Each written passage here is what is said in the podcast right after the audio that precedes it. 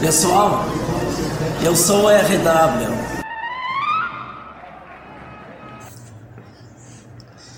A Rádio Grenal da conhecida IVE da Orfanotrófio está fazendo, está vivendo o mesmo momento que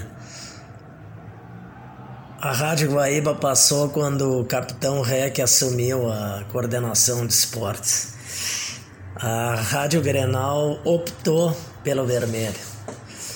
Desde o seu início, ela tinha uma tendência vermelha leve. Eu acompanho a Rádio Grenal. Tinha uma tendência vermelha leve.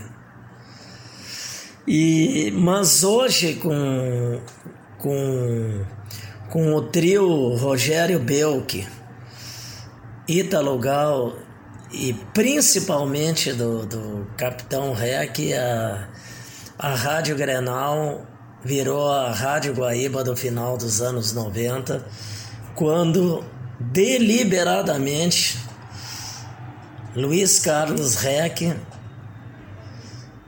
optou em transformar a Rádio Guaíba numa rádio vermelha. Foi pensado, foi concebido, foi estudado, não foi uma coisa do acaso.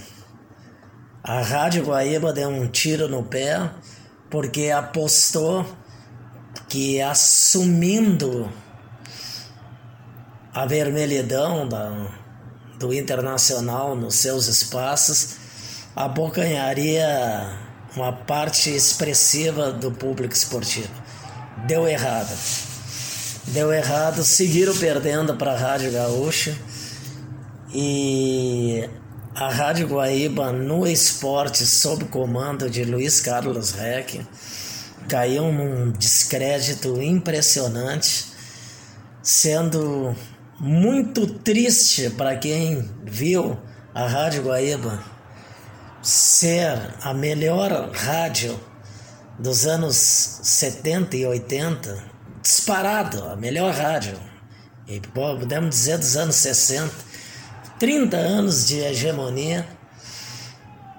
A Rádio Guaíba, num projeto vermelho, num projeto escancarado de parcialidade, transformou num braço vermelho. Hoje, a Rádio Guaíba dos tempos do Capitão Rec é a Rádio Granal. Você acabou de ouvir o podcast Corneta do RW com Ricardo Wortmann.